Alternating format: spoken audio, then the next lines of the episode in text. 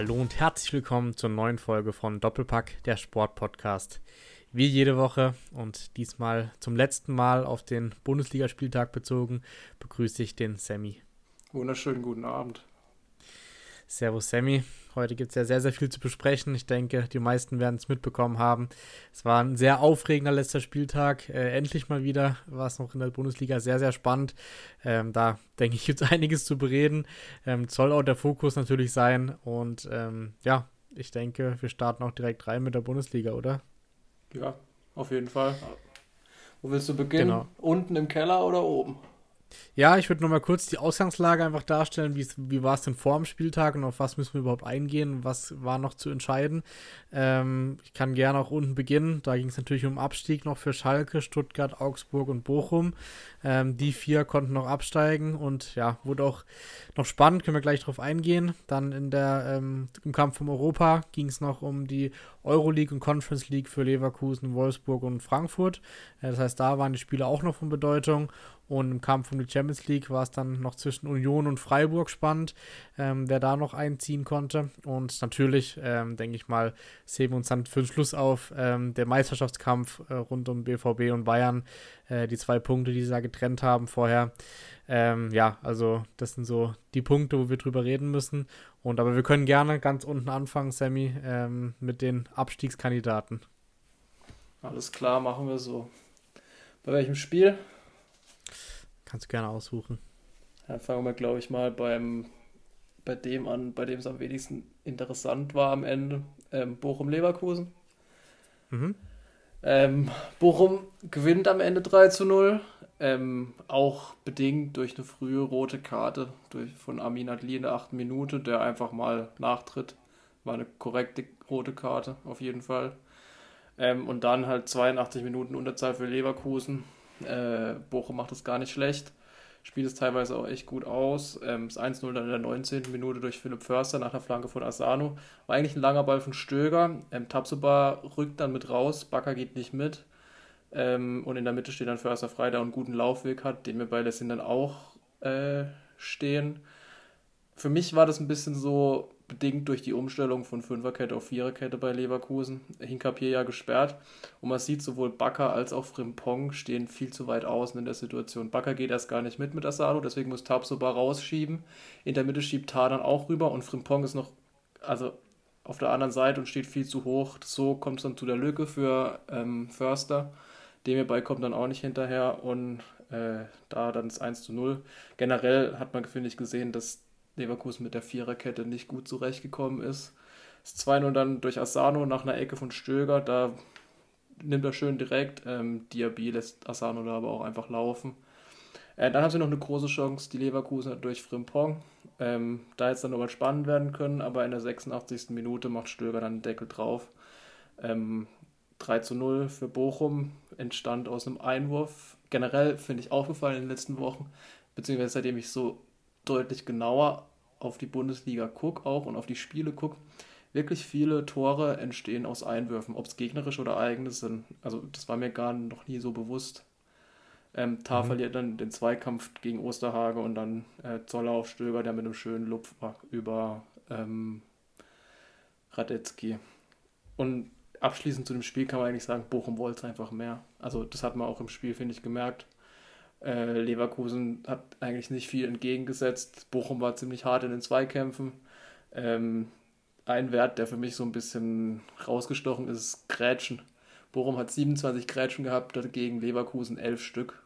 Wobei Bochum eigentlich eher die spielbestimmendere Mannschaft war. Also schon bezeichnend dafür, wie sehr Bochum diesen Klassenerhalt wollte. Ja, natürlich auch äh, perfekt gelaufen für sie mit der ganz, ganz grün roten Karte. Äh, das hat natürlich dann auch perfekt in den Spielplan gepasst, glaube ich. Ähm, aber ja, gut Leverkusen, für die ging es nicht, mehr, nicht mehr um so viel. Ähm, wir hatten natürlich auch jetzt im Endeffekt Glück mit den anderen Ergebnissen, aber trotzdem, also finde ich, kann man auch äh, Bochum echt Respekt zollen für die Leistungen in den letzten Wochen auch, weil, also ich ja, ich habe sie schon als einer der größten Abschiedskandidaten gesehen gehabt. Und dass sie am Ende jetzt bei Rang 14 rauskommen, ist dann schon auch sehr respektabel. Ähm, auch zu deiner Beobachtung mit den Einwürfen. Ich, ich habe einmal gelesen, dass teilweise sogar die Vereine ja Einwurftrainer haben. Ähm, vielleicht haben da eine, einige Bundesligisten da ein bisschen nachgerüstet und trainieren auch ähm, hier vermehrt die Einwürfe, um da zu Torchancen zu kommen. Kann ja auch sein. Ja, also mir ist es wirklich aufgefallen in den letzten Wochen. Auch viel aus gegnerischen Einwürfen einfach, dass viele Fehler dann passieren. Das wird eher ah, okay, so rum. Ich dachte, das eigene nee, also, Einwürfe. Also beides, auch eigene Einwürfe. Bochum okay. hat ja auch ein paar gehabt über Antwia J zum Beispiel, der sehr weit werfen kann. Oder Freiburg ja, mit Sildia. Also Einwürfe sind schon sehr wichtig, was man eigentlich nie so gedacht hat. Also aus meiner Sicht. Ich habe es nie so gedacht, dass Einwürfe so wichtig sind. Aber da kann es wirklich zu sehr großen Chancen und auch zu Toren führen. Ja, ja, voll. Ähm, aber so, definitiv ein Riesenerfolg für Bochum. Äh, Klassenerhalt haben, glaube ich, nicht ihnen allen oder vielen nicht zugetraut. Ähm, aber lass uns gerne äh, auf die anderen Spiele drauf eingehen, warum es für Bochum dann auch am Ende gereicht hat. Ähm, sollen wir mit Stuttgart gegen Hoffenheim weitermachen? Ja, können wir gerne machen. Also, das war eigentlich so ziemlich das langweiligste Spiel von denen unten im Keller. Äh, in der ersten Halbzeit ist da überhaupt nichts passiert. Beide waren sehr unsicher. Für Hoffenheim ging es ja eigentlich um nichts mehr. Stuttgart wollte kein Risiko gehen. In der zweiten Halbzeit war es dann Chris Führig, der die erste Großchance hatte. Ähm, Thiago Tomascha nochmal aus spitzem Winkel an den Pfosten. Also Stuttgart war schon die spielbestimmendere Mannschaft.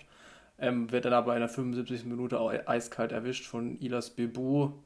Ähm, Flanke von Angelino aus dem Halbfeld. Ähm, der läuft dann im Rücken von Ito weg. Sosa muss da eigentlich auch mitlaufen. Also da würde ich Ito nicht mal so den großen Vorwurf machen. Ähm, er schleicht sich im Rücken von Ito weg, ähm, steht dann allein vor dem Torwart, ähm, macht dann eben das 0 zu 1 für Hoffenheim. Äh, dann hat Stuttgart die Chance über Enzo Mio, trifft aber nur die Latte. In der 80. Minute machen sie es dann besser. Thiago Tomasch, der vorher eingewechselt war und viel Schwung, fand ich, in die Partie gebracht hat. Ist auch so eine Frage, warum er den nicht von Anfang an gebracht hat. Klar, Führig letzte Woche sehr gut gespielt. Ähm, auf Assist von Endo. Ähm, Gab es einen Zweikampf vorher zwischen Thomas und Sko. Für mich war es kein Fall von Thomas, also für mich war es okay, ähm, das weiterlaufen zu lassen und trifft dann auch in Stürmermanier, muss man sagen. Also schönes Tor. In der 96. Minute hat er dann nochmal die Chance äh, von der linken Seite, versucht das mit rechts aber setzt den Schuss dann viel zu hoch an. Und so bleibt es da beim 1 zu 1. Ja, ein Ergebnis, ähm, finde ich, hatte man während dem Spieltag gar nicht so auf dem Schirm.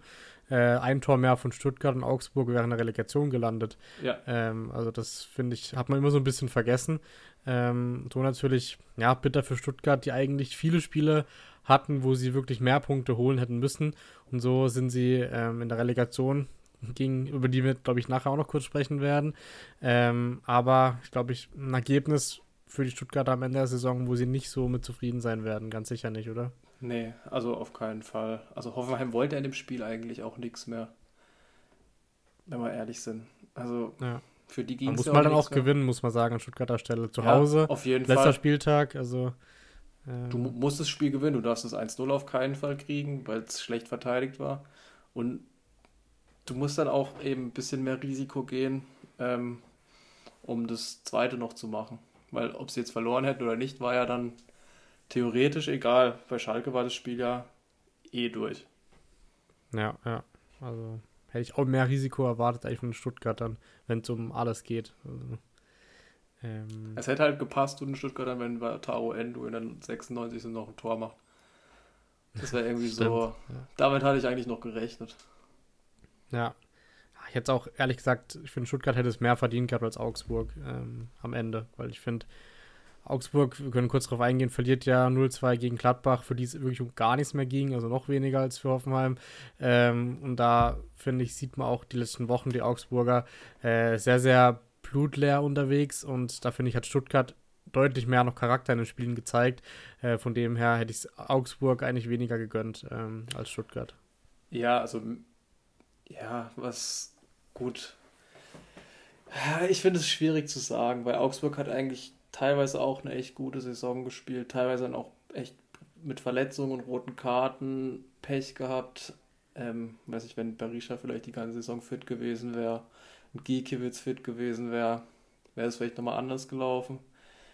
Aber ja, Allein ja, aus Traditionssicht hätte ich es besser gefunden, wenn der VfB Stuttgart in der Liga geblieben wäre. Beziehungsweise in der Relegation hätte ich lieber Augsburg gesehen. Ja, ja. ja ich finde Augsburg immer, also gerade auch mit den Wintertransfers holen sie sechs, sieben Spieler. Klar, manche davon waren sogar gar nicht so schlecht, aber irgendwie finde ich die Vereinspolitik manchmal ein bisschen fragwürdig. Auch die ganze Sache mit Pepi und etc. Also irgendwie ist, finde ich, Augsburg für mich nicht der sympathischste Verein. Ähm, von dem her, ja, ist einfach subjektiv gesehen, hätte ich sie lieber in der Ja, es sind halt gesehen. auch so, sind halt auch so ein bisschen Dreckspatzen. Also es ist halt so, auch die Bank, das hört man ja auch immer, dass die wirklich viel reden, gerade Stefan Reuter. Aber man muss ihnen auch mal sagen, sie sind jetzt auch seit 2011 in der Bundesliga, ich weiß gar nicht genau. Und ja, sie schaffen so, es jedes Jahr immer wieder.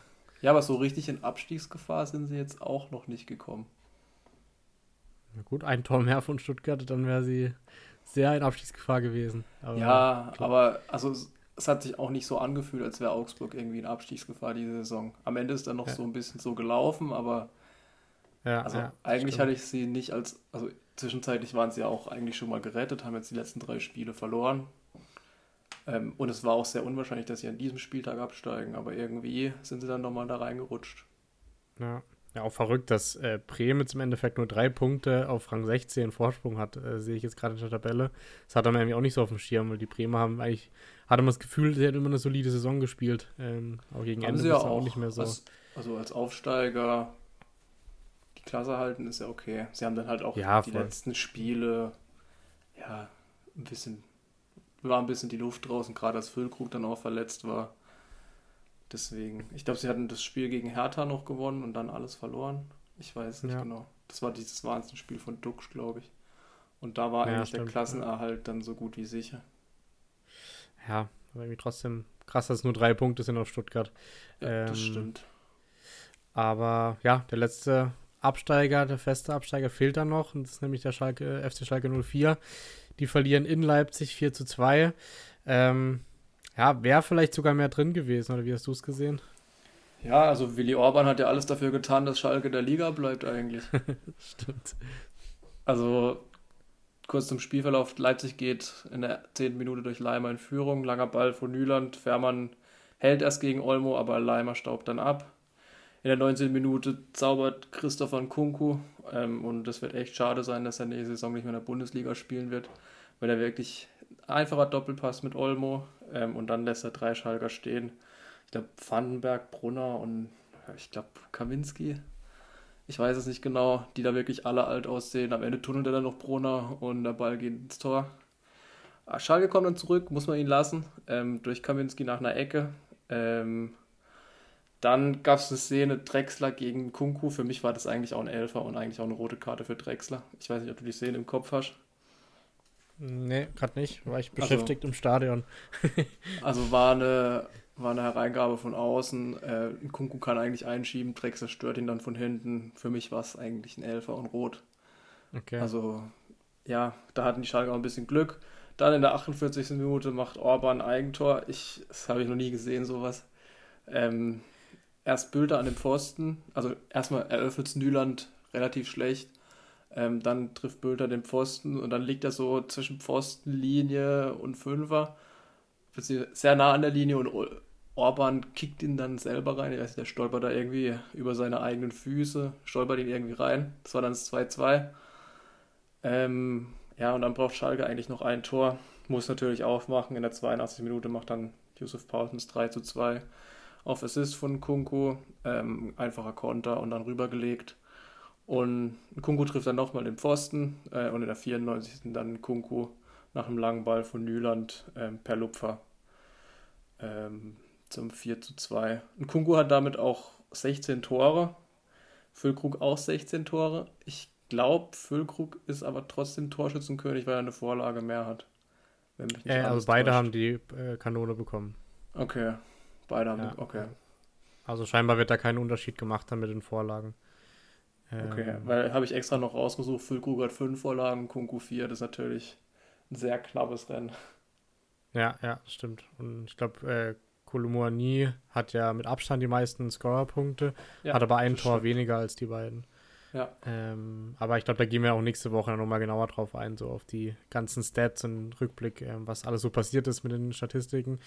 Ähm, aber klar, ein Kunku nochmal, wäre der, wär der die ganze Zeit fit gewesen, glaube ich, hätten wir einen klaren Torschützenkönig gehabt, vermutlich.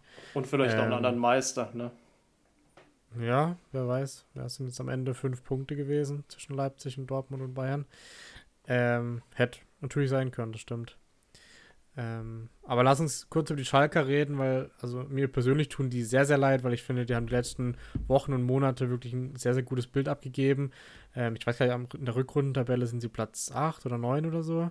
Ähm, also extrem starke Rückrunde gespielt, aber halt eine sehr, sehr schwache Hinrunde leider. Ähm, wie siehst du den Abstieg? Also denkst du, es wird den Verein wieder durcheinander bringen oder sind sie inzwischen gefestigter, dass sie dann auch äh, im kommenden Jahr direkt auch wieder aufsteigen werden? Ja, ich weiß es nicht. Es wird, glaube ich, schwieriger als letztes Mal wieder aufzusteigen. Weil Hertha runtergeht, Hamburg oder Stuttgart bleibt unten. Ähm, dann, ich glaube, St. Pauli, Düsseldorf werden auch wieder Ansprüche anmelden. Also die zweite Liga wird auf jeden Fall schwieriger werden. Ähm, deswegen, ich weiß auch nicht. Man muss auch einfach sagen, der Kader hat nicht die Qualität für eine erste Bundesliga. Muss man so hart sagen. Sie haben gekämpft, ja. Ähm, aber die Hinrunde war einfach zu schlecht. Die Entscheidung mit Frank Kramer als Trainer war einfach schlecht. Ähm, und ja, am Ende ist, ist ihnen dann auch irgendwie einfach die Luft ausgegangen. Auch weil der Kader einfach sehr dünn besetzt war. Defensiv für Shida sah für mich nicht immer gut aus. Ähm, ja, ich glaube, dass es schwierig wird für Schalke nächstes Jahr wieder aufzusteigen. Ich finde es auch schade, dass sie es nicht geschafft haben. Hätte sie gern weiter in der ersten Liga gesehen, ein bisschen vielleicht mit einem veränderten Kader wieder. Aber ja, das wird wahrscheinlich jetzt auch auseinanderbrechen. Ich denke, Salazar wird gehen. Sepp Vandenberg, der mir sehr gut defensiv gefallen hat, wird wieder gehen. Jens, denke ich, wird auch wieder gehen, der der Mannschaft sehr gut getan hat. Insofern, ja, wird wahrscheinlich wieder einen Umbruch geben in Gelsenkirchen. Ja, wobei ich bin mir gar nicht so sicher, weil es sind ja auch einige Spieler dabei, die auch in der zweiten Liga schon dabei waren, ob die dann vielleicht auch sogar nochmal die Reise mitgehen und sagen, okay, hey, wir schaffen es nochmal hochzugehen. Ähm, also ich glaube, der Umbruch wird vielleicht gar nicht so groß sein, wie er quasi das Jahr davor beim Abstieg war. Ähm, aber ja, der ein, ein, oder andere Abgang wird es sicherlich geben. Ich glaube, Kral ist ja auch ein Gespräch bei Union gewesen oder ist ein Gespräch. Ähm, ja, also wird schon Veränderungen geben. Aber ich, ja, ich sehe da auch gute Chancen, glaube ich, für Schalke direkt wieder hochzugehen. Aber wie du sagst, in der zweiten Liga mit den Mannschaften, die jetzt auch unten sein werden, äh, definitiv äh, nicht so leicht. Aber ja, extrem schade. Ich meine, die, Fan, die Fans waren eigentlich äh, der MVP der Saison, ähm, zumindest im Abstiegskampf, weil was die da abgerissen haben, auch teilweise da in Hoffenheim, wo sie quasi ein Heimspiel draus gemacht haben. Ich finde, da kann man echt nur Respekt haben von den Schalke-Fans. Ja, im Gegensatz zu der ersten Saison, wo sie abgestiegen sind, da war ja eher ein bisschen. Da waren sie nicht so ganz glücklich, die Fans. Da haben sie eher die Mannschaft ausgepfiffen, weil die natürlich auch deutlich unter den Erwartungen war. Ja. Aber die ist ja wirklich immer gepusht und ja, da haben sie, glaube ich, eine sehr gute Grundlage. Aber natürlich extrem, extrem bitter für die ganzen Schalke-Fans. Ja, ja, das stimmt. Ähm, bietet sich gerade an, dass wir jetzt schon kurz über die Relegation reden und das, was in der zweiten Liga passiert ist, oder willst du das nachher machen? Ne, können wir gern machen. Okay, weil, ähm, ja, es gab ja äh, da auch noch eine Entscheidung in der zweiten Liga, wer denn dann der Gegner wird von VfB Stuttgart. Ähm, war ja dann am Sonntag schon klar, dass es die Stuttgarter werden, gegen die es geht. Ähm, und da natürlich ähm, Darmstadt schon sicher aufgestiegen gewesen. Ähm, da war Platz 1 und 2 schon sicher. Aber der HSV und Heidenheim haben sich noch gestritten um den direkten Aufstieg. Und ja, also was da passiert ist, glaube ich, äh, gibt es auch kein zweites Mal. Ähm, du kannst gern nochmal wiederholen, Sammy, was da so die Dramaturgie war. Also, der HSV hat seine Hausaufgaben gemacht. 1-0 gewonnen, schönes Tor durch Jean-Luc Dompe. In der dritten Minute. Sandhausen, der war ja sowieso schon abgestiegen. Ähm, in Heidenheim war es dann ein bisschen spezieller. Da war in der ersten Halbzeit eigentlich gar nichts. Ähm, Owusu von Regensburg war öfters mal gefährlich vor dem Tor. Der macht dann aus 1-0 und 2-0 für Regensburg. Und da war dann schon, ja, da war es schon kurz davor, dass es eigentlich vorbei ist für Heidenheim, dass sie in die Relegation müssen. Die kommen dann aber nochmal zurück, ähm, schaffen einen Anschluss und dann gibt es elf Minuten Nachspielzeit. Was ich schon mal sagen würde, ist ein bisschen viel. Also elf Minuten ja, das war ein bisschen arg. Viel, ja. Klar, es ist viel passiert in dem Spiel, ähm, aber elf Minuten ist einfach unverhältnismäßig. Und in der 96. kriegt dann äh, Heidenheim einen Elfmeter zugesprochen, der korrekt war. Also war ein Foul von Breitkreuz. Ähm, Beste, der mir diese Saison sehr gut gefallen hat bei Heidenheim, macht dann sehr souverän ähm, das 2 zu 2. Und dann in der 99. Minute ein Querpass durch den Strafraum, der Tim Kleindienst erreicht, der damit sein 25. Saisontor gemacht hat. Ähm, und Heidenheim durch diesen, ja, im Stil eines Stürmers macht er das eigentlich echt gut ähm, und schießt Heidenheim in die erste Liga und zur Meisterschaft. Weil genau. Darmstadt Patz gegen Fürth 4 zu 0 und damit ist Heidenheim durch das bessere Torverhältnis Zweitligameister, steigt mit Darmstadt gemeinsam auf und das Relegationsspiel heißt Hamburg gegen Stuttgart. Genau, natürlich besonders bitter, was man dazu sagen muss zum Zeitpunkt, wo gerade der Elfmeter passiert ist ähm, für Heidenheim zum 2 zu 2, sind die Hamburg-Fans schon auf den Platz gerannt, ähm, haben Platzsturm gemacht, weil der Stadionsprecher auch verkündet hat, Glückwunsch HSV zum Aufstieg. Ähm, da lief aber das Spiel natürlich in Regensburg noch, was ähm, erst nicht so richtig ankam und äh, scheinbar gab es noch Verwirrung beim 3 zu 2 sogar, dass sie dachten, äh, Regensburg hätte das 3 zu 2 geschossen. Ähm, war dann aber Heidenheim, was dann auch irgendwann ankam auf dem Platz in, in Sandhausen. Ähm, natürlich umso bitter, weil dann hatte man da 10.000 äh, weinenden Hamburg-Fans auf dem Rasen und Heidenheim gewinnt das Spiel einfach noch und Hamburg muss äh, wieder in die Relegation. Also das ja, hat es nochmal noch bitterer gemacht. Ja, definitiv war ja auch nicht der einzige Platzsturm, der schief gegangen ist. In der dritten Liga gab es da auch noch so ein Szenario. Ähm, da waren ja auch zwei späte Tore von Osnabrück dafür entscheidend, dass Osnabrück in die zweite Liga aussteigt und Wien Wiesbaden ähm, in die Relegation muss gegen Bielefeld. Aber ja, klar, für Hamburg extrem bitter und natürlich aus meiner Sicht der schwerstmögliche Gegner jetzt in der Relegation. Meinst du jetzt äh, also Hamburg für Stuttgart oder Stuttgart für Hamburg? Stuttgart für Hamburg. Ja, ja, das stimmt. Also siehst du auch eher Stuttgart favorisiert. Definitiv. Ähm, Hamburg hat mich jetzt auch nicht überzeugt in den letzten Wochen. Ähm, Stuttgart hat, finde ich, schon guten Fußball gespielt teilweise. Deswegen bin ich mir ziemlich sicher. Ich glaube, diesen Donnerstag und nächsten Montag, wenn mich nicht alles täuscht, sind die beiden Spiele. Ja. Ähm, ja, also ich sehe da Stuttgart deutlich vorne. Ja, muss man auch sagen, das wäre die Saison gewesen, wo es, glaube ich, für HSV auch am machbarsten gewesen wäre, aufzusteigen weil wir haben es gerade eben schon angesprochen, nächstes Jahr sind dann auch wieder ein paar größere Brocken in der Liga und ähm, vielleicht jetzt auch Mannschaften wie Nürnberg und Hannover, ähm, die dieses Jahr nicht so stark waren, werden vielleicht auch wieder stärker werden. Ähm, also ich glaube, nächstes Jahr wird es auf jeden Fall nicht leichter aufzusteigen im Vergleich zu dieses Jahr. Nee, glaube ich auch nicht. Was auch nicht leichter wird als dieses Jahr ist, glaube ich, deutscher Meister zu werden, wenn wir mal nach oben springen wollen. Ja, oder wollen wir kurz noch auf Europa vorher eingehen? Ach so, können wir auch gern machen. Ja, also wir müssen ja nicht lange halten, weil so spannend oder so wichtig war es dann auch nicht, aber es ging natürlich trotzdem noch um was, ähm, wie ich schon angedeutet hatte, für Wolfsburg, Frankfurt und Leverkusen zum einen. Ähm, da war ja die Konstellation, dass Frankfurt zu Hause gegen Freiburg gespielt hat, wo es für beide noch äh, jeweils um Platzierungen ging, wo sie aber abhängig waren von anderen Mannschaften. Das heißt, Frankfurt war abhängig von Wolfsburg und Leverkusen und Freiburg eben von Union. Ähm, können wir gerne auf das Spiel zuerst eingehen. Ähm, das habe ich im Stadion gesehen, wobei ich ehrlich gesagt mehr am, ähm, an der Konferenz gehangen bin als am Spiel selber, muss ich ehrlicherweise zugeben, weil es da einfach noch ein Tick spannender war. Aber ähm, ja, am Ende ein sehr, sehr erfreuliches Ergebnis, ähm, um es kurz zusammenzufassen für die Frankfurter. In der ersten Halbzeit kam sehr, sehr wenig. Ähm, Freiburg hatte die besseren Chancen, aber allgemeines Spiel, ja, war es nicht ein hochklassiges Spiel, kann man sagen. Äh, Freiburg da geht 1-0 in Führung. Ich glaube, Grifo war es äh, mit dem Kopfball. Ähm, und in der zweiten Halbzeit dann ähm, Frankfurter ja, deutlich stärker am Drücker, machen das 1-1 und das 2-1 ähm, und kommen somit äh, ja, europäisch an, weil Wolfsburg verliert, nämlich, äh, können wir auch gleich kurz, kurz drauf eingehen, zu Hause gegen Hertha, die schon abgestiegen waren und damit verliert ähm, oder äh, verspielt Wolfsburg noch Rang 7 und die Frankfurter wissen dadurch durchs ähm, Pokalfinale, dass sie sicher in der Conference League sein werden.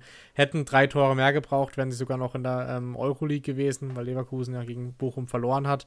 Aber so, denke ich, ein versöhnliches Ende in der Bundesliga für die Frankfurter Saison, weil sie eben sicher europäisch spielen, auch wenn natürlich die Conference League jetzt nicht das ähm, Traumziel war für die Frankfurter, würde ich sagen. Ja, aber sie haben ja noch die Chance auf die Europa League. Also genau. Deswegen, wenn sie den Pokal gewinnen, spielen sie ja in der Europa League und Leverkusen in der Conference League. Insofern noch alles drin für Frankfurt, Minimalziel erreicht. Ähm, ich glaube auch die Conference League wäre eigentlich ein ganz schöner Wettbewerb für die Frankfurter. Ich glaube, da wären sie einer der Mitfavoriten ja, ist klar, du lernst mal andere Mannschaften kennen, sind dann auch viele ausgefallene Teams dabei teilweise. Ähm, finanziell natürlich lohnt sich die Conference League jetzt nicht so sehr wie Europa League oder Champions League, aber ich denke, europäisch spielen ist trotzdem immer ein Highlight, egal jetzt äh, in welcher Liga dann. Ja, definitiv. Ähm, äh, genau. Für Wolfsburg natürlich extrem bitter, weil die auch gegen Hertha eigentlich deutlich bessere Mannschaft waren, ähm, auch früh in Führung gegangen sind durch Kawinski. Aber Ibrahim Matza und Marco Richter machen dann noch das 1-1 und das 2-1. Ähm, für Hertha dann auch ein einigermaßen versöhnlicher Abschluss noch. Ähm, ja, aber selbst wenn sie das letzte Spiel gewonnen hätten, hätte es ja dann trotzdem nicht mehr gereicht. Insofern, ja, ist es jetzt halt so. Ähm, aber wie gesagt, ich, ich sehe Hertha sogar noch ein bisschen stärker in der zweiten Liga nächstes Jahr als die Schalker. Ja, gut, da wird es halt zeigen, wie der Kader, weil der wird sich ja deutlich verändern, wie der dann aussieht, aber die werden auch definitiv das Ziel haben, direkt wieder aufzusteigen. Ähm, Auf jeden Fall. Ja, bei aufs Leverkusen-Spiel sind wir ja schon eingegangen. Genau, ähm, bei Freiburg noch eine kurze Randgeschichte, wir hatten es ja letzte Woche auch schon davon, war jetzt offiziell das letzte Spiel von Nils Petersen, ähm, so ein bisschen schade, er wurde glaube ich gar nicht eingewechselt, oder? Ähm, äh, nee, aber ich glaube, es ist auch besser, wenn er das letzte Spiel dann in Freiburg hatte. Ich denke, das war so ein bisschen der Hintergrund. Ja, ja, eben. Das, äh, also, hätt, also hat mich trotzdem ein bisschen gewundert. Ich dachte, er kommt nochmal in der 88. rein, aber ich glaube, weil die Verabschiedung eben schon so emotional und so perfekt war, eigentlich in Freiburg letzte Woche, von dem her war es dann, denke ich, auch okay so. Und auch alles richtig gemacht. Also. Ja, ja, das stimmt. Ähm, ja, dann noch eine, also um das Ganze zu komplettieren: Union kommt in die Champions League zum ersten Mal in ihrer Vereinsgeschichte, äh, weil sie gewinnen typisch Union in, äh, in, der Manier, wie sie schon die ganze Saison bestritten haben. Äh, 1-0 gegen Bremen. Ähm, ich habe nicht so viel vom Spiel gesehen, aber war es ein typisches Unionsspiel, Sammy? Oder wie, wie war da die Kräfteverhältnisse zwischen den Bremern und Berlinern? Ja, ich habe das Spiel selber nicht gesehen, weil unser Fußballverband ja gedacht hat, sie müssen unser Spiel auf Samstag 16 Uhr legen. Clevererweise. Das heißt, du die ganze Konferenz nicht gesehen, also nicht live nee. zumindest. Nee, oh, das hab mir alles krass. im Nachhinein angucken müssen. Auch natürlich bitter. dickes Dankeschön an den Verband, da haben sie klasse gemacht. Waren auch echt viele Zuschauer, muss ich sagen, auf, bei uns auf dem Fußballfeld. Ich glaube mindestens fünf. Also absoluter Schwachsinn. Das ist echt unsinnig, also. Okay. Ja, also weil ja Pfingstsonntag war und die Pokalfinals waren am Pfingstsonntag, deswegen war, haben wir am Samstag spielen müssen, aber ja, also was sich der Verband dabei gedacht hat, muss ich auch mal kurz den Frust loswerden. Das ist eine absolute Frechheit, das so zu Hab. legen. Da hätte man lieber unter der Woche am Mittwoch gespielt oder so. Aber so, kein Schwein war da. Also. Gab es dann irgendwie Live-Ticker von Leuten, die draußen standen, die mal reingerufen haben? Oder wie habt ihr Ja, gemacht? also die, die am Seitenrand standen, die haben auf dem Handy oder auf dem Tablet Fußball geguckt. Also absoluter Schwachsinn. Okay, okay. Wer Aber da dann, also, hast du in der Zusammenfassung gelesen, äh, gesehen, wie, wie Berlin war? Nee, ich habe mir die Zusammenfassung auch nicht angeguckt, aber also den Statistiken nach war es ein Unionsspiel, Kedira dann auch im 1-0, aber war ja dann eh egal, weil Freiburg sowieso verloren hat. Eine Zeit lang war Freiburg, glaube ich, mal in der Champions League. Ja, ähm, ist ja lang sogar, so am Ende der ersten bis Halbzeit. Bis zur 83. Minute in Frankfurt, oder? Bis zum 1-1. Ähm, nee, bis zur 81. Ja. ja, ich weiß nicht genau, wie es zeitlich abgelaufen war. Aber, okay. Ja, auf ja. jeden Fall sah es länger auf jeden Fall gut aus äh, für die Freiburger, aber gut, am Ende braucht man sich nicht so ärgern, weil eben Union dann doch noch das Spiel gewonnen hat.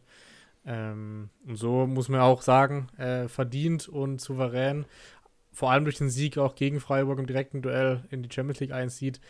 bin ich gespannt, wie sich da schlagen werden, aber ähm, da kann man auch nur den Hut ziehen vor einem ganz großen Verein, äh, der sich da etabliert hat in der Bundesliga. Ja, und ich glaube auch extrem attraktiv, weil Urs Fischer erstens ein super Trainer ist, was der da leistet, ist Wahnsinn. Zweitens Standort Berlin. Drittens ein einigermaßen romantisches Stadion.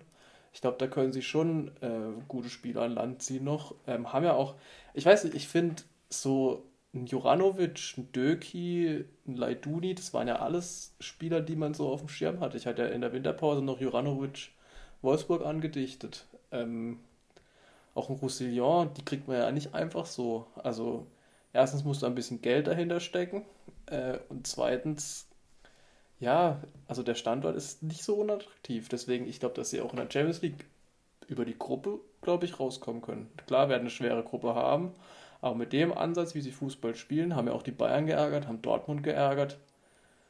Ich glaube schon, dass da was möglich ist. Ja, werden sich ja definitiv auch verstärken. Jetzt haben sie die finanziellen Mittel dazu und äh, wie du sagst, also wenn ein Spieler Champions League spielen möchte in der, Bundes und in der Bundesliga, ist da Union mittlerweile eine sehr, sehr gute Anlaufstelle. Ähm, von dem her werden die auch den einen oder anderen noch holen, je nachdem, was auch mit Becker passiert, was mit Jordan passiert, äh, mit dem einen oder anderen Spieler sicherlich auch noch. Aber ja, also bin gespannt, ob Union sich da jetzt wirklich über irgendwie drei, vier Jahre auch in den Top 5 der Bundesliga dann festsetzt in den nächsten Jahren. Ähm, also, ne, sie ja. haben sich jetzt, glaube ich, stetig nach oben gearbeitet. Ich glaube, in der ersten Saison waren sie Elfter, dann Siebter, Fünfter, Vierter, richtig? Das heißt, Mittelfeld, ja. Conference League, Europa League, Champions League. Das heißt, sie werden nächster Meister. genau.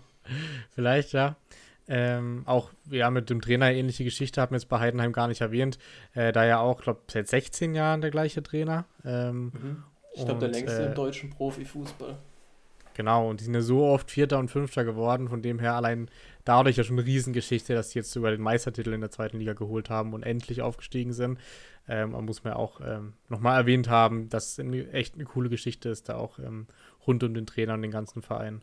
Ja, und er hat sich es auch einfach verdient. Er leistet da eine super Arbeit und den Aufstieg haben sie sich verdient. Selbst wenn sie im nächsten Jahr gleich wieder runtergehen würden, haben sie ja, sich das ja. trotzdem wahnsinnig verdient, weil das auch nicht so die Spieler sind, wo sie wirklich Geld um sich geworfen haben, sondern auch wirklich Spieler, die halt in der ersten Liga es nicht geschafft haben und sich jetzt wieder hochgearbeitet haben. Oder teilweise, glaube ich, auch in Heidenheim aus der Jugend sind. Aber es sind viele Spieler, die es einfach in der ersten Liga nicht geschafft haben, dann nach Heidenheim gekommen sind und sich dort wirklich zum Team zusammengeschweißt haben. Ja, das stimmt. Also ich bin mal gespannt. Sie werden es auf jeden Fall schwer haben nächstes Jahr. Aber ich meine, äh, es gab ja schon öfters mal den Fall mit Fürth beispielsweise, wo man auch dachte, sie steigen sofort wieder ab, die sie dann irgendwie gerettet hatten. Ähm, oder, ja, Fürth ist ja. doch gleich wieder abgestiegen, oder? Äh, Zweimal. Beim, beim, beim, beides Mal. Oh. Ich glaube, beim ersten Mal sind sie drin geblieben. Nee, die sind beides Oder war es Darmstadt oder Darmstadt? Ich glaube, Dar Darmstadt ist Darmstadt drin geblieben. Ich, ich habe jetzt Union Berlin im Kopf. Also da hat man auch eigentlich gedacht, dass sie wieder, sagen wir mal, klanglos absteigen. Paderborn hat es doch mal geschafft. Ich weiß ja, Ja, nee, okay. nee, Bielefeld. Bielefeld. Ja, okay, dann nehmen wir Bielefeld als Beispiel. ähm, ja, bin ich auf jeden Fall gespannt. Aber dann lass uns gerne mit dem ganz, ganz großen Thema noch weitermachen. Ähm, ich habe vorher eine kurze Statistik rausgesucht oder ähm, gefunden auf dem Kicker. Äh, wenn in der 88. Minute alle Spiele am letzten Spieltag abgepfiffen werden worden oder wären, dann wäre Deutscher Meister geworden, Borussia Dortmund, der HSV wäre aufgestiegen, Darmstadt wäre Zweitligameister gewesen und Wien Wiesbaden wäre in die zweite Liga aufgestiegen. Ich meine, das zeigt perfekt, was alles noch passiert ist nach der 88. Minute. Ähm, ja, wie wollen wir vorgehen, Sammy? Ähm, Willst du kurz die Dramaturgie auch hier erklären oder ja, gerne chronologisch vorgehen? Ja, wo fange ich da an? Ich glaube, wir nehmen beide Spiele mal so ein bisschen zusammen. Also so eine kleine Konferenz hier im Podcast. Genau. Es ging los in Köln. Bayern macht früh Druck auf die Dortmunder. Ähm, 1 zu 0 durch Coman. Es ist von Sané, der mir sowieso sehr gut gefallen hat im Spiel ähm, Commandant so in umgekehrter Robbenmanier von links mit rechts eingeschweißt. Wunderschönes Tor. Ähm, und dann zu dem Zeitpunkt war ja Dortmund trotzdem. Ah ne, Dortmund war kein Meister mehr zu dem Zeitpunkt. Noch schlimmer wurde es dann in der 15. Minute in Dortmund, als Hansche Olsen die erste Chance von Mainz verwertet nach einem Assist von Fernandes, eine Ecke. Tragisch hier, weil es danach auch nochmal ein bisschen tragisch ist. Sebastian Haller ist da viel zu weit weg und dreht sich weg. Das heißt, da ist er nicht ganz unschuldig an dem Tor. Kurbel kriegt aus kurzer Eck nicht zu, wobei der auch relativ schnell war, der Kopfball. Ähm, ja. Dann vier Minuten später ähm, im Mainzer Strafraum Guerrero gegen Chor. Ähm, Elfmeter zu Recht für Dortmund. Ich glaube, es gab ein kurzes Gespräch zwischen Haller und Can. Can hat ja sehr souverän geschossen dieses Jahr. Haller wollte den aber unbedingt schießen, verschießt. Und da muss man auch sagen, das war kein einfach zu haltender Elfer für Finn Dahm. Weil Haller hat nur auf Damen geguckt. Dahm macht dann einen Schritt nach rechts und geht dann nach links. Genau dorthin schießt Haller auch. Eigentlich wollte er ihn ausgucken, aber sehr gut gemacht von Finn Dahm. Also Haller war sich sicher, dass Finn Dahm nach rechts springt. Deswegen, auch für das ganze Spiel, muss man Finn Dahm da ein riesen Kompliment aussprechen. Und wenn er wirklich zu Augsburg geht, kann sich Augsburg da auf einen sehr, sehr guten Keeper freuen.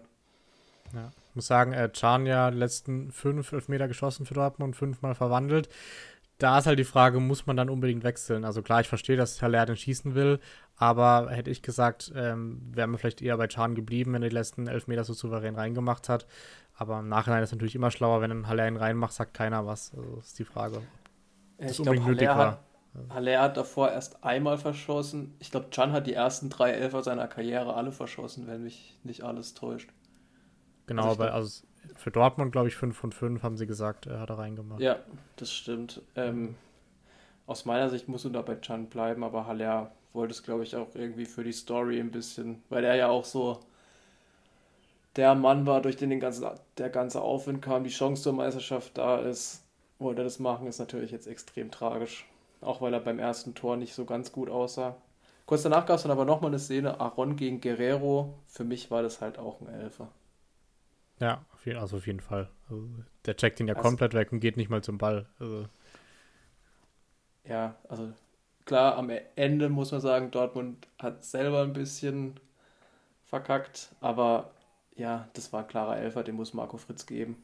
Da muss auch nicht der Schiedsrichter VAR äh, eingreifen, das muss er sehen, oder zumindest der Assistent, der hat es ja von hinten gesehen. Also verstehe ich nicht. Ähm, kurz danach dann das 2 zu 0 für Mainz durch Onisivo. Es ist von Lee. Ähm, Jan ist da zu weit weg, kriegt Onisivo gar nicht in den Griff. Rias und Hummels waren zu weit rausgeschoben. Äh, deswegen kam der Platz zustande. Und somit dort dann das 2 zu 0 für Mainz. Und da sah es dann zur Halbzeit schon sehr, sehr schlecht aus, muss man sagen, für die Dortmunder. Äh, in Köln war es so, dass Bayern eigentlich alles im Griff hatte. Thomas Müller hat nochmal mit dem Kopfball den Pfosten getroffen. Sané kurz vor der Halbzeit eigentlich ein Tor gemacht, aber Handspiel aberkannt, wurde auch zu Recht aberkannt, muss man sagen. Also für mich war es klares Handspiel. Äh, Gibt es da keine zwei Meinungen, glaube ich. Ähm, ja, und dann geht es in Dortmund weiter. Ähm, Onisivo trifft dort nochmal den Pfosten für die Mainzer. Onisivo eh ein super Spiel gemacht. Ähm, Haller dann am langen Pfosten nochmal tragisch. Den muss er eigentlich auch irgendwie über die Linie drücken. In der 69. Minute schafft Dortmund dann das 1 zu 2 durch Guerrero. Es ist von Reiner, der sehr viel Wind reingebracht hat. Generell die Joker, Reiner und auch Duranville, der sein erstes Spiel für Dortmund gemacht haben, haben sehr gut gespielt, haben viel Wind reingebracht. Ein schöner doppelter Doppelpass. Ja? Adeyemi ja verletzt ausgewechselt worden, oder? Genau, ja. Reus kam da relativ früh. Ja, ja. Wobei Adeyemi und Malen sowieso das ganze Spiel eigentlich sehr gut abgemeldet waren von den Mainzern. Ja. Ähm, also Duranville und Reina haben da deutlich mehr Tempo reingebracht, fand ich. Äh, doppelter Doppelpass eben. Guerrero trifft dann ein bisschen mit Glück, äh, aber drin. Äh, dann Kopfball von Hummels nach Flanke Reus noch eine Chance. Dann wurde es aber dramatisch in Köln. Äh, erst hält Sommer gegen einen Kopfball von Davy Selke und dann gibt es ein Handspiel von Gnabry, was der Schiedsrichter eigentlich erstmal vor den Strafraum verlegt. Er stand direkt daneben, das muss er eigentlich auch sehen, dass es im Strafraum ist. Ich weiß, das geht alles schnell, aber ja, ich, ja, ich verstehe es nicht. Eigentlich musst du das sehen. Das war so klar im 16er und es war auch ein Handspiel. Äh, ein bisschen ähnlich wie das von Musiala. Ähm, also das wäre sehr dramatisch gewesen. Ich glaube, Tuchel hat es auch gesagt, das hätte in die Saison eigentlich reingepasst, wenn sie die Meisterschaft da verspielt hätten. Äh, Ljubicic trifft dann zum 1 zu 1. Äh, und dann. Äh, Zu dem Zeitpunkt wäre dann Dortmund wieder Meister, obwohl sie noch hinten Genau. Lagen. Aber ähm, was man dann auch noch sagen muss, Goretzka eingewechselt, wieder ausgewechselt, Musiala kam dann rein. Auch sehr bitter, hat Tuchel auch sehr leid getan im Interview, aber muss man auch sagen, war am Ende die richtige Entscheidung. Ähm, das war nämlich eine Szene, Sané gegen Schwebe, Schwebe hält super, aber bleibt in der Szene, geht dann wieder über außen, Gnabry dann auf Musiala, der macht so eine typische Musiala-Drehung, legt sich noch einmal vor und schießt dann mit rechts ins lange Eck. Super Schuss, äh, da sind dann auch alle Dämme gebrochen. Aber es war ja noch nicht vorbei und Abpfiff dann in Köln. Äh, in Dortmund lief der ganze Spaß noch. Ähm, da trifft dann erst Haller per Seitfallzieher, war aber abseits.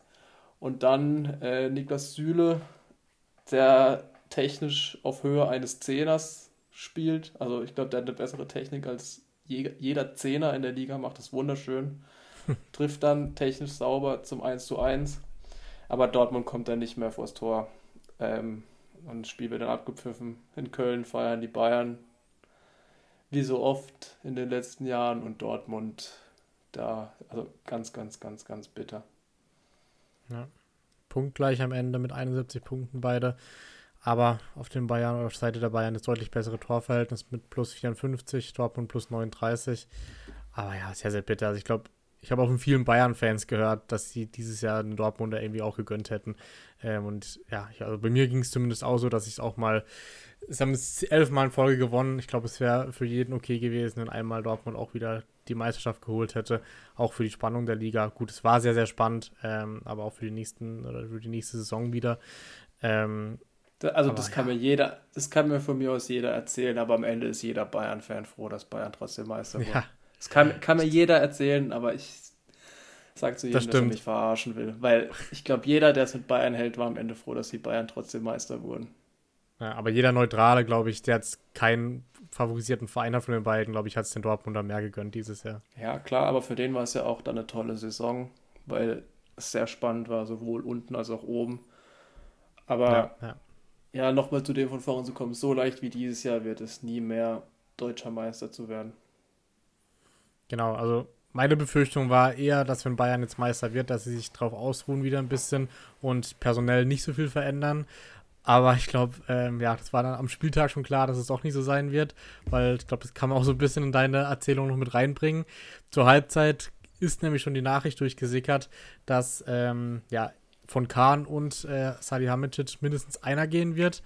Dann, glaube ich, so zur 80. Minute hat sich schon ähm, rauskristallisiert, dass beide gehen werden.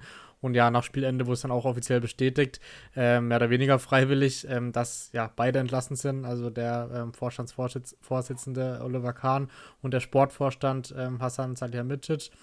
Und äh, dann Jan Christian Dresen wurde dann direkt als neuer Vorstandschef verkündet, der bisher Finanzvorstand war. Und Sportvorstand soll bis Dezember, also nicht mal zur neuen Saison, sondern bis maximal Dezember neuen gefunden werden.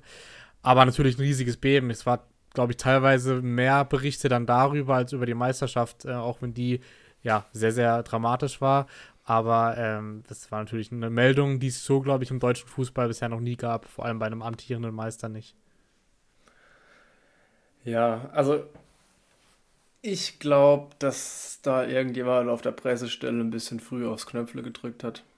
Es war klar, dass, also Tuchel wusste ja schon seit Samstag, dass es so sein wird. Salihamidzic und Kahn wussten auch Bescheid. Ähm, Bayern ist, glaube ich, wirklich davon ausgegangen, dass sie nicht Meister werden. Und dann hat jemand auf der Pressestelle ein bisschen zu früh aufs Knöpfchen gedrückt. Ähm, die ganzen Insider wussten es ja auch schon. Ist sogar gut, dass es von Samstag bis Sonntag noch gehalten hat. Also, äh, von Freitag auf Samstag noch gehalten hat, weil bei Nagelsmann ging es ja ein bisschen schneller. Was auch mal bedenklich ist, warum das dann wieder so viele wissen, obwohl es eigentlich nur innerhalb der Aufsichtsratssitzung besprochen wurde. Also, ja, aber inzwischen haben ja überall alle ihre Ohren. Also, ja, aber Bayern ist schon auffällig die letzten Monate. Also, dass da mehr als ein Maulwurf irgendwie unterwegs ist. Ja, aber es ist ja inzwischen so gang und gäbe geworden, dass alles früher rauskommt, bevor es offiziell verkündet wird. Muss man ja auch so sagen. Ja. Teil der also, Geschichte war ja auch, dass Kahn. Ja, sorry. Äh, mich hat es dann auch nicht überrascht eben. Äh, okay. Ja, du kannst kurz zu der Kahn-Geschichte kommen, weil da habe ich auch noch was dazu zu sagen. Genau, also Teil der Geschichte war ja, dass Kahn nicht mal im Stadion war. Anfangs offiziell wegen der Sommergrippe, später kam dann raus, also dass Kahn zumindest gesagt hat, ihm wurde untersagt, mit der, äh, mit der Mannschaft zu feiern, weil er eben keine Funktion mehr hatte, sozusagen. Ähm, ja, kann man jetzt auch davon halten, was man will. Also ich finde, muss man ihm jetzt nicht, wenn es wirklich so war, nicht verbieten, weil Salihamidzic war ja auch da, hat auch mit der Mannschaft gefeiert. Dann, ähm, ich glaube, die Gegenstimmen noch von äh, Herbert Heiner, dass äh, irgendwie, ja, es ihm nicht verboten wurde, sondern ähm, Kahn eher ausgerastet ist bei der Verkündung der Entscheidung des Aufsichtsrats. Also das ist ja wirklich eine Schlammschlacht, die einfach nicht sein muss, finde ich. Also kannst du gerne noch was ergänzen, Sammy? Ja, also man muss dazu sagen, Oliver Kahn und Hassan Salihamidzic sind verdiente Spieler des FC Bayern, haben mit Bayern die Champions League gewonnen, Meisterschaften gewonnen, sind auch, also Legenden in dem Verein eigentlich. Also das sind auch so Spieler, mit denen ich groß geworden bin. Ja.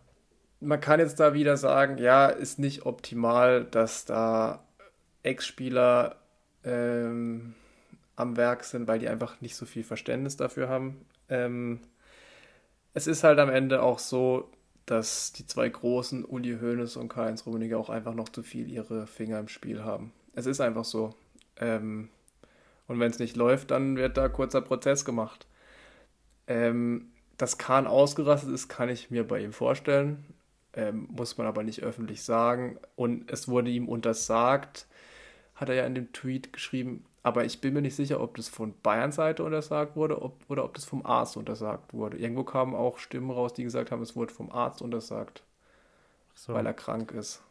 So habe ich das verstanden. Okay, okay. Ich habe irgendwie gehört von Bayerns Seite, aber kann auch sein. Ja, das, also, das war so ein bisschen zweideutig in dem Tweet geschrieben. Das war natürlich auch ja, Absicht ja. von Oli Kahn. Stimmt. Keine stimmt. Frage.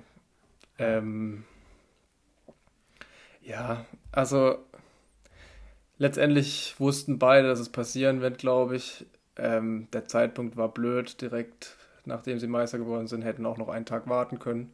So ein bisschen wie es in der NFL ist, so dieser Black Monday, äh, wo dann alle Coaches gefeuert werden, die scheiße performt haben. Aber es ist konsequent. Es ist nicht Bayerns Anspruch, im Viertelfinale der Champions League rauszufliegen.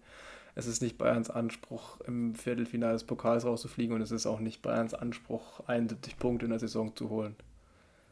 Ja, Deswegen, ich find, also ich finde es krass, dass beide gehen müssen, weil ich glaube, wir hatten beide damit gerechnet, dass einer von beiden gehen muss, aber beide finde ich dann auch sehr konsequent. Also hätte ich aber nicht gedacht, ehrlich gesagt. Ja, also wir können ja viel spekulieren da. Letztendlich wissen wir nicht, wie die ihre Arbeit machen. Letztendlich wissen wir nicht, wie die Gespräche da intern sind. Ähm, die Spieler waren auch geschockt. Teilweise haben sie auch ein sehr gutes Verhältnis, zum Beispiel zu Salihamidzic Musiala der ihn ja so ein bisschen groß gemacht hat. Es ist immer schwierig bei solchen Personalentscheidungen, gerade wenn es so ein bisschen über dem Trainer ist, so ein bisschen diese Vorstandsebene. Ja. Aber zum Beispiel in Berlin hat man ja auch gesehen, mit Bobic ging es ein bisschen zu lang, mit Preetz davor ging es auch schon ein bisschen lang, wo sie immer so ein bisschen unten mitgespielt haben. Und dann kann es mal ganz schnell gehen.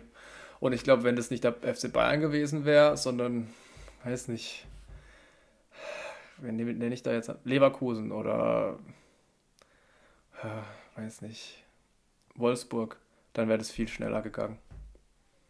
Und dann wär, hätten die beiden auch um den Abstieg mitgespielt. Und Bayern wird halt trotzdem Meister, weil sie einfach so viel Vorsprung haben vor dem Rest der Liga. Ja, das stimmt, aber ich glaube, die besondere Brisanz ist einfach, weil Oliver Kahn einfach so eine Persönlichkeit ist, den einfach jeder Deutsche kennt durch seine fußballerischen Leistungen und Salihamidzic auch äh, durch seine Karriere. Ich glaube, da ist halt nochmal brisanter, wie wenn jetzt irgendjemand Vereinsinternes da ähm, entlassen wird, ähm, wegen schlechter Leistung oder wegen Misserfolg der, der Mannschaft. Ähm, du hast schon angesprochen gehabt äh, mit Hönes und Rummenigge. Da wurde es ja auch bekannt, dass Rummenigge ähm, wieder zurückkommt, offiziell auch in den Aufsichtsrat ähm, ähm, mit aufgenommen wird. Und äh, Hönes soll auch wieder aktiver werden. Also eigentlich wieder alles beim Alten beim FC Bayern, kann man sagen. Äh, scheinbar sollen sie jetzt auch mit Tuchel zusammen die Kaderplanung übernehmen für die kommende Saison, hat heute der Kicker geschrieben. Ähm, die schauen dann, wer, ob und wer Sportvorstand werden soll. Gibt es ja verschiedene Namen, dass sie schon wieder Max Eber kontaktiert haben, der eigentlich erst seit äh, zwei Monaten bei Leipzig wieder angefangen hat. Das kann ich äh, mir zum Beispiel überhaupt nicht vorstellen. Das, ja, das wäre schon sehr komisch, ja. Aber also die Kontaktanfrage kam offiziell, also das haben verschiedene Medien bestätigt. Ähm, oder Krösche, natürlich, der auch ähm, da im Gespräch ist als Nachfolger. Ähm, kann ich mir, äh, vielleicht realistischer als, ähm, als Eberl, aber kann ich mir ehrlich gesagt auch nicht vorstellen. Ich glaube auch nicht, dass es jemand ist, der im Moment aktiv in der Liga ist. Es wird jemand anders sein, der nicht aktiv im Moment ja, in der Bundesliga ja. ist. Vielleicht von außerhalb irgendwo. Vielleicht, Oder vielleicht ja. auch intern irgendjemand, könnte ich mir auch vorstellen. Ja, ja, mit Dresen, der jetzt als neuer CEO fungiert, ähm, haben sie jetzt ja auch eine interne Lösung so, sozusagen gefunden, der ist schon seit Ewigkeiten äh, dabei und auch, glaube ich, eine ruhigere und nicht so streitbare Persönlichkeit wie Kahn beispielsweise. Und demher, glaube ich, ist einfach alles darauf ausgelegt, einfach mal wieder in Ruhe reinzubringen. Und Hoeneß und Rummenigge haben sich, glaube ich, da auch berufen gefühlt, irgendwie ihren Verein wieder aus den negativen Schlagzeilen zu holen. Was dann daraus wird, wird die nächste Saison zeigen. Kann ich jetzt gerade nicht einschätzen. Ja, man muss da auch einfach sagen, dieses ganze Nagelsmann-Thema, wo sich Salihamidzic und Kahn auch in keinster Weise richtig verhalten haben, ist ihnen einfach auf die Füße geflogen, ne? Also, ja. so ist es ihnen jetzt eigentlich auch gegangen. Jetzt wissen sie sich, wie sich der Julian Nagelsmann gefühlt hat. Es war halt ein reines Eigentor. Das haben wir schon häufiger besprochen, dass im Nachhinein diese Entscheidung einfach die komplette Saison der Bayern auch mehr oder weniger ruiniert hat. Also. Ja. Äh, und auch diese ganzen Kommentare, ja, man sieht, dass der FC Bayern äh, nicht ja, menschlich ist, sagt man das so? Ich weiß es nicht. Ähm, das ist ein normaler Verlauf im Fußball, wenn was nicht funktioniert, dann wird es halt erneuert. Und ob das jetzt halt, der Zeitpunkt war ungünstig, aber ob das jetzt einen Tag später rausgekommen wäre, das wäre ja auch egal gewesen. Der Zeitpunkt war wirklich ungünstig, so zehn Minuten vor Spielschuss, beziehungsweise zwei, drei Minuten nach Ende des Spiels. Das war unglücklich, aber am nächsten Tag wäre genau das gleiche gewesen und es wäre das gleiche Ergebnis. Und in einem Monat redet darüber keine Sau mehr. Wenn die Vorbereitung ja. losgeht, alles neu, dann redet niemand mehr über dieses Thema. Und ich glaube, das ist eben jetzt auch das Ziel von den Bayern, einfach aus den Schlagzeilen wieder rauszukommen. Eine haben sie heute noch rausgehauen. Äh, Cancelo wird den Verein verlassen. Ähnlich wie Guerrero Dortmund verlassen wird. Ähm, also die Kaufoption wird nicht gezogen. Ähm, das kam jetzt heute noch im Laufe des Tages raus. Genau. Ähm, eine Personale, die wir vielleicht auch noch kurz besprechen müssen, ist Tuchel. Der war auch sichtlich überrascht von der ganzen Situation. Äh, ein äh, Sky Reporter hat dann gefragt, ähm, nachdem er in Chelsea und in Paris eigentlich schon alles erlebt hat, äh, hätte er nicht gedacht, dass nochmal eine Nummer höher geht, aber Bayern hat nochmal gezeigt, dass das Drama nochmal größer werden kann. Und er hat auch so also kurz erwähnt, Demi, dass er sehr verwundert ist und dass er auch mit der ganzen Entscheidungsfindung, die zusammengetroffen wurde mit, ähm, mit Salihamidzic, mit Kahn, äh, dass das auch sein Hauptgrund war, nach Bayern zu kommen, dass er auch Familien mit umgezogen sind, seine ganzen Co-Trainer und dass er schon sehr überrascht, ist, überrascht von der Entscheidung ist. Aber so wie es jetzt klang, denke ich schon, dass er bleiben wird, weil er auch wahrscheinlich mehr Mitspracherecht als normaler Trainer haben wird in Zukunft äh, mit der Kaderplanung, solange eben kein Sportvorstand da ist. Glaube ich, wird die Verführung da auch sehr auf die Meinung von Tuchel hören und auch auf seine Wünsche eingehen, glaube ich. Von dem her ist er für ihn dann je nachdem sogar attraktiver, wenn er keinen direkten Sportvorstand die nächsten Wochen und Monate vor sich hat. Aber man muss auch sagen, so ein bisschen angezählt ist er trotzdem, weil er halt noch ein Mann von Kahn und Salihamidzic ist, gell? Also. Ja. Und nicht performt hat, also bisher zumindest. Also kann man ja. so sagen. Eben, also er muss aufpassen, er muss eine gute. Er hat jetzt die Vorbereitung, aber wenn dann die Ergebnisse nicht stimmen, weiß ich, wenn man zweimal in der Champions League verliert oder nur unentschieden spielt, je nach Gruppe, wenn man in den ersten Ligaspielen, keine Ahnung, 3, 2 und 2 geht, dann wird es auch schon wieder eng. Ja, ja, das auf jeden Fall. Aber wahrscheinlich trotzdem bekommt er jetzt erstmal noch ein paar Spieler, die er vielleicht äh, haben möchte. Ähm, trotzdem, ja, seine Befürworter sind jetzt erstmal weg, die ihn geholt haben. Ja, deswegen muss er sich auf jeden Fall anstrengen. Und ich bin gespannt, wie sich es entwickelt bei Bayern. Wird auch sicher eine sehr, sehr spannende Transferphase, weil ich denke, dass ein paar Spieler gehen werden. Es werden neue Spieler kommen, also definitiv ein Neuner und ein trägiger Sechser. Ähm, aber ich glaube auch, dass es Überraschungen geben kann an Spielern, die gehen werden. Also ich glaube, da ist im Moment keiner so richtig sicher, außer Jamal Musiala. ja, der soll ja einen neuen Vertrag bekommen. Ähm, da muss man auch mal sagen, was hat der für eine Wahnsinnssaison mit 20 gespielt? Und so ein Tor, also ja, ja. wow. Also Hatte auch seine kurzen ja, Downphasen die letzten Wochen. Ja, nach der aber, WM, aber ich glaube, das Tor kann ihn jetzt wirklich wieder richtig pushen. Ja, das stimmt. Das auf jeden Fall. Ich glaube, da werden die Bayern noch viel, viel Spaß haben und ihn auch hoffentlich gut bezahlen, damit er noch viele Jahre in München spielt. Ja, also ich weiß nicht, dieser Messi-Vergleich ist schon, glaube ich, sehr, sehr, sehr, sehr gut bei ihm angewendet. Ja, also, wobei Messi hat mit 20, glaube ich, schon die Champions League gewonnen. Musiala aber, auch. Aber nicht als aktiver Spieler, oder? Also nicht als Leistungsträger. Nicht als Leistungsträger, aber ich meine, er war im Kader, oder? Kann sein, ich weiß gar nicht mehr. Ja, doch, kann, kann sein, ja. Ähm, ja, also auf jeden Fall gut für unseren Podcast, Sammy, dass bei Bayern immer was los ist, weil da hat man sehr viel zum Reden. Ähm, aber ich glaube, wir sind dann durch mit der Thematik, außer du willst noch was ergänzen. Ähm, und eine Meldung, die ich noch ähm, sagen wollte zum internationalen Fußball, äh, war, dass der Trainer von Neapel, ähm, Spalletti, für ein Jahr in Pause geht oder es ein Sabbatjahr macht, hat er verkündet. Äh, was jetzt auch nicht so häufig vorkommt im Fußball, aber es klang so, als würde er danach wieder zurückkommen zu Neapel. Ähm, ja, wahrscheinlich dann eher gesundheitliche oder mentale Gründe, vermute ich jetzt mal, äh, nach so einer aufregenden Saison. Ähm, aber trotzdem noch, ja, eine überraschende Meldung, nachdem er Meister wurde, nach 33 Jahren mit Neapel. Ja, definitiv. Aber ich glaube, dass es auch wirklich anstrengend für ihn war, diese Saison. Und ja. ein Sabbatical heißt ja nicht, dass er zurückkommt. Also das glaube ich auch nicht. Die werden einen neuen finden, neuen Trainer ja, und er wird nicht zurückkommen ja. nach Neapel. Aber er hat noch Vertrag auf jeden Fall. Das klang nicht, also ich glaube, sein Vertrag wird nicht aufgelöst. Ja, das kann sein, aber ähm, trotzdem wird er nicht zurückkommen. Also es gab ja schon ein paar Trainer, die Sabbaticals gemacht haben. Ich glaube, Jürgen Klopp, der war ja dann auch ähm, bei Dortmund noch unter Vertrag und ist dann zu Liverpool gegangen. Ja, okay. Ja, bin ich gespannt. Wobei ich glaube, dass Neapel ihn auch wieder zurücknehmen würde, je nachdem, wenn es nicht so läuft. ähm, ja, also ja. definitiv. Also Jamal Musiala ist Champions League-Sieger, war zwar ohne Einsatz, aber er ist Champions League-Sieger offiziell. Okay, dann gewinnt er sie demnächst hoffentlich noch als Stammspieler. Er ist auch Drittligameister 2020 geworden, im gleichen Jahr wie er Champions League-Sieger wurde. Also war erfolgreiche Saison. Stimmt. Ähm, äh, ja, sehr gut.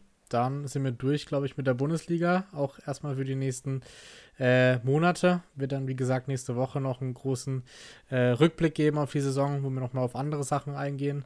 Ähm, wollen noch kurz die anderen Sportarten durchgehen, die diese Woche so anstanden. Ähm, die NBA, interessant, da ist heute Nacht das Game 7 zwischen den Celtics und den Miami Heats. Ich glaube, du hattest schon so ein bisschen ähm, gesagt, Sammy, dass wenn ein äh, Spiel noch irgendwie gedreht werden kann und eine Serie, dann wird es die Serie sein und wurde dann auch so, weil es gab. Und wie dramatisch, also ja, genau, ich genau. wollte gerade sagen, es gab ein krasses Game 6 mit einem Buzzerbeater für die Celtics und deswegen ist überhaupt das Game 7 überhaupt zustande gekommen. Ja, war eigentlich ein Dreier, der ähm, an den Ring gegangen ist und Derek White tippt ihn dann noch rein, 0, oh, weiß gar nicht. Also war sehr, sehr knapp. Ähm, ja, genau, so geht es heute ins Game 7 und ich bin eigentlich auch positiv gestimmt, dass Boston das gewinnen wird. Ist ja auch im TD Garden, Garden normalerweise. Äh, genau, ist im TD Garden. Wobei er muss sagen, die Mannschaft, die hier weiterkommt, hat einen absoluten Nachteil im Gegensatz zu den Denver Nuggets. Ja, die, haben die hatten jetzt wirklich sehr lange Freizeit. Frei. Ja. Und ich, Wobei kann auch schlecht hat, sein, ich weiß nicht. Also, wenn sie ja, ein bisschen raus sind. Ich fand, den Celtics hat man die schwere Serie gegen die 76ers schon arg angemerkt. Also, und jetzt nochmal so eine harte Serie, wo sie alles geben müssen. Ja. Deswegen, ja, die Nuggets hatten es da schon deutlich einfacher. Haben ja nur drei Spiele verloren bis jetzt in den Playoffs. Ähm, ich glaube auch, dass die Nuggets es am Ende machen werden. Aber ja, wird ein krasses Spiel heute Abend. Ähm, die Celtics haben schon ein Game 7 gewonnen. Ich kann es leider nicht gucken, es wäre ein bisschen spät. Aber ich werde mir definitiv morgens die Highlights reinziehen. Ja, ja vielleicht läuft es ja sogar noch, wenn du, wenn du gerade aufstehst. Oh, es ist, glaube ich, nicht 2.30 Uhr das Spiel. Da müsste schon in ein paar Overtimes gehen. Ja, okay. Dann echt schade, weil das ist so ein Spiel, was man, glaube ich, sehr, sehr gerne gucken würde. Ähm, ja, auf jeden Fall. Ja, ja aber dann äh, ja, freuen wir uns auf das Spiel, dann auch wenn es nur die Highlights sind. Ähm, und äh, aber ich denke auch, dass die Nuggets da favorisiert sein werden, egal gegen wen es dann geht. Ähm, ja, Formel 1 war noch, Sammy. Ähm, das große Rennen in Monaco, was ja immer so auch eins der Saison-Highlights ist. Meistens nicht vom Rennen her, aber alles drumrum. Ähm, wir können gerne kurz mit der Quali beginnen. Da gab es auch schon ein paar ja, äh, erwähnenswerte äh, Vorfälle. Perez haut das Auto in die Bande in Q1. Aber äh, richtig. Aber richtig, genau. Ähm, ist ja im, im, Vorjahr hat er noch gewonnen. Ähm, Gab es ja schon mal die Geschichte, äh, da hat er, glaube ich, in Q3 dann das Auto in die Bande gehauen, äh, wo er auf der Pole stand.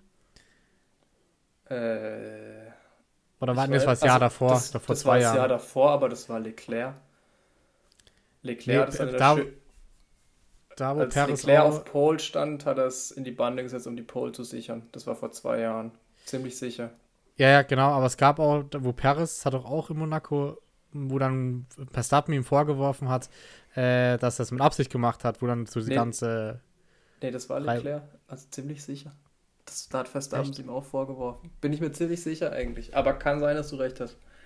Na, ich glaube mit Perez auch, aber ist ja auch egal. Auf jeden Fall äh, ist er als letzter gestartet, weil er einfach keine gezeitete Runde oder keine richtig gezeitet, gezeitete Runde gefahren ist.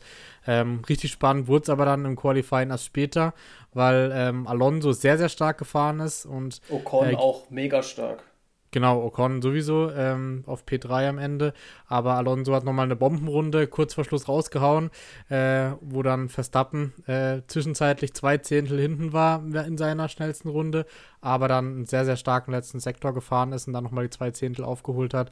Ich glaube, dann mit, was 68 Tausendstel war es am Ende, glaube ich, äh, nochmal dann P1 rausgeholt hat. Also da schon mal ein sehr, sehr krasses Qualifying. Ja, also man muss auch sagen, Red Bull hat da noch einiges im Tank, also die fahren nicht auf voller Leistung. Ja, denkst du? Dominant. Wobei in, ja, in Monaco safe. ist ja auch schwierig. Also. Ja, trotzdem. Also die können dann immer noch mal aufdrehen. Aber klar, ähm, war ein sehr spannendes Qualifying schon. Das Rennen wurde dann spannend durch den Regen, würde ich mal sagen. Ein paar Kandidaten, die wir immer haben, die sowieso Boxauto gefahren sind. äh, also Lance Stroll, was der da fabriziert hat, das ganze Rennen über. Ja, auch deutlich schlechter eben als Alonso. Carlos Sainz hat auch ein paar Vorfälle gehabt. Ähm, dann bei Alonso der Boxenstopp, als sie wechseln sollten von Regenreif auf Regenreifen, haben sie erstmal fälschlicherweise nochmal äh, Medium drauf äh, Trockenreifen drauf gemacht. Äh, und ja. dann in der nächsten Runde Inters. Aber ja, war, ich glaube, es gab kein Auto, was nicht mal die Bande geküsst hat. Und ich war echt verwundert, dass die Autos so stabil waren teilweise und es auch ganz gut weggesteckt haben. Ja, kein Safety Car. Der, also das bei Regen in Monaco, glaube ich, kommt auch nicht so häufig vor. Ja, das stimmt. Und es sind wirklich viele eingeschlagen. Science hat dann auch nochmal einen kompletten Aussetzer gehabt, als er fast Ocon hinten reingerast wäre. Aber die Autos ja. haben ganz gut standgehalten eigentlich, glaubst du. Also für das, wie viele Einschläge es gab, wurden relativ wenig Flügel verwendet. Ja, also auch Ocon in der Situation Glück gehabt, dass sein Reifen auch gehalten hat. Ähm, ja. Und so am Ende ja äh, das beste Saisonergebnis auch für Alpine mit äh, P3 am Ende, ähm, was natürlich auch sehr, sehr stark ist. Ähm, äh, was zu den Mercedes, die hatten ja jetzt das erste Mal die, äh, das neue Paket dabei, auch mit den neuen Seitenkästen. Ähm, ja, kann man es vielleicht noch nicht so gut bewerten auf der Strecke in Monaco, aber wurden Vierter und Fünfter, von dem her auch ein Wobei gutes Russell Ergebnis. Wär ja, Russell wäre ja eigentlich äh, ums Podium mitgefahren. Beim rückwärts ausparken, dann hat er ein bisschen Fehler gemacht, Seins abgeräumt, deswegen fünf Sekunden nochmal drauf gekriegt. Ja, ja. Ähm, deswegen, so schlecht sah es nicht aus, aber keine Konkurrenz zu Red Bull. Ja, wird dann auch vielleicht erst nächste Woche dann besser bewertbar sein, inwiefern die Updates äh, wirklich geholfen haben, gerade gegen Ferrari und gegen Aston Martin wahrscheinlich eher. Ähm, ja, also ich glaube, Ferrari dürften sie im Griff haben, Aston Martin, Lance Stroll haben sie sowieso im Griff, weil was der da macht, ist, also, weiß nicht, da bin ich an der PS5 schneller als er. Äh, aber ja, Alonso macht das einfach auch sehr clever und sehr cool. Ja, das stimmt. Aber ähm, ja, wie wir schon, glaube häufiger gesagt haben, ich glaube, im Kampf um die Weltmeisterschaft wird es eine sehr, sehr einseitige Saison äh, mit Verstappen. Auch wenn Perez jetzt äh, bisher noch relativ nah dran war, aber jetzt mit äh, null Punkten dann rausgegangen ist, weil es gab keine große Aufholjagd, was ja auch in, in Monaco sehr, sehr schwierig ist. Ähm, von dem her, glaube ich, wird es dieses Jahr dann auch nur einen Weltmeister geben. Ja, also ich bin ja sowieso nicht der große Freund von so Stadtkursen. Deswegen für ja. Perez war es natürlich jetzt sehr tragisch. Ich glaube auch, dass Verstappen das machen wird. Nächste Woche Spanien. Ja, Endlich mal wieder eine Rennstrecke. Es wird schön zu sehen sein, freue ich mich drauf. Ja. Ähm, da wird es aber auch wieder ein ganz anderes Rennen sein. Und wie du schon gesagt hast, man wird sehen, wo Mercedes steht.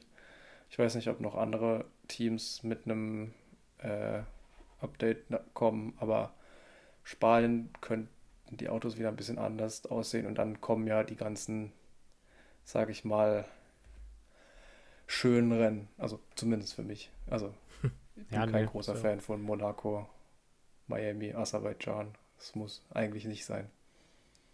Ja, verstehe. Ist versteh auch ich. eigentlich zu gefährlich. Also so nah wie die Banden da sind. Umso beachtlicher, was die Fahrer leisten, dass die da. Ja, Wahnsinn. Äh, nix. Ich glaube, einen Vergleich habe ich gehört am Wochenende, das ist wie Helikopter im Wohnzimmer fliegen. Ja.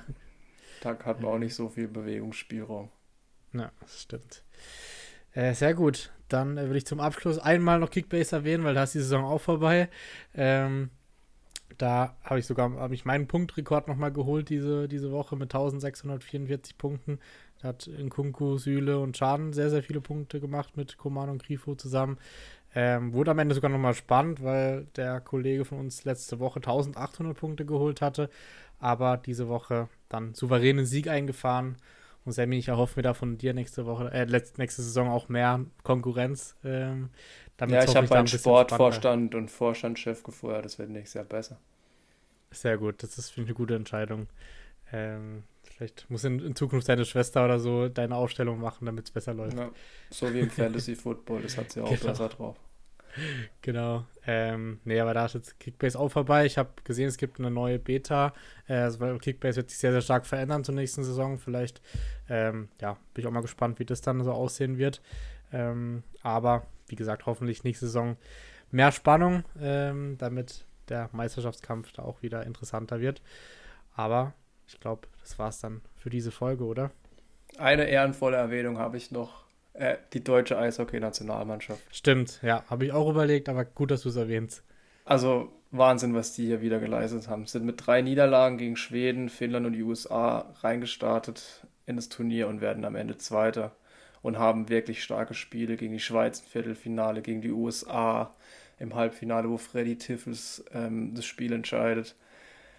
Dann leider gegen Kanada ähm, verloren im Finale, aber muss man auch einfach mal erwähnen, weil Eishockey, glaube ich, viel zu wenig respektiert wird äh, in Deutschland. Äh, auch was Leon Dreiseitel in der AHL leistet.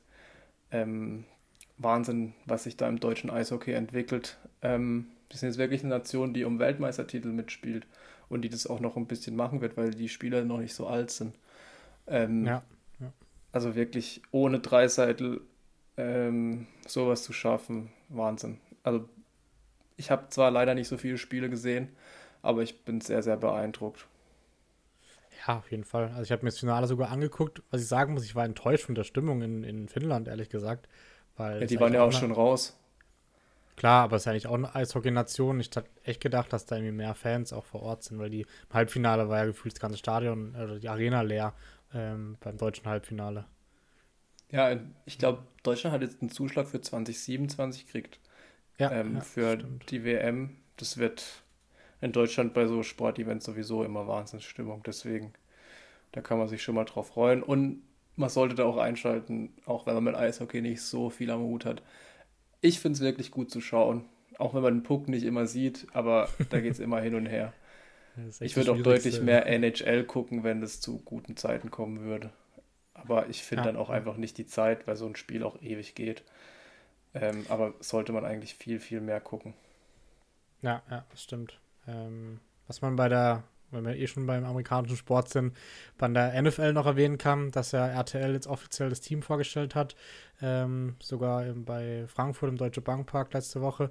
Ähm, und ja, die Katze aus dem Sack, dass äh, Björn Werner und Coach Isume doch am Start sind. Äh, also und sehr, Frank sehr großes Buschmann. Team jetzt. Frank Und Buschi auch. wieder zurück, genau. Das ist Wahnsinn. Back to Also the roots. eigentlich, eigentlich alle Träume erfüllt, glaube ich, von den ganzen Football-Fans. Äh, und dann ist hoffentlich verschmerzbar, dass es nicht mehr bei RAN oder bei Pro7 läuft. Ähm, aber finde ich eigentlich eine coole Geschichte, ehrlich gesagt.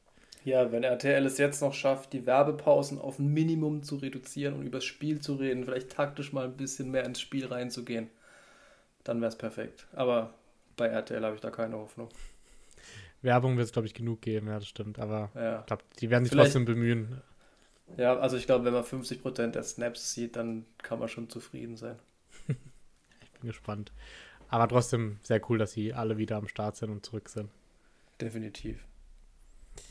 Sehr gut. Dann, ähm, Sammy, bedanke ich mich bei dir. Wir hören uns nächste Woche zum großen Rückblick. Ähm, ja, da können wir auch unser Tippspiel noch auflösen. Das haben wir jetzt heute vergessen, aber können wir gerne auch nächste Woche machen. Ähm, dann äh, als Abschluss und ja, dann schönen Abend noch. Ciao, tschüss. Ciao.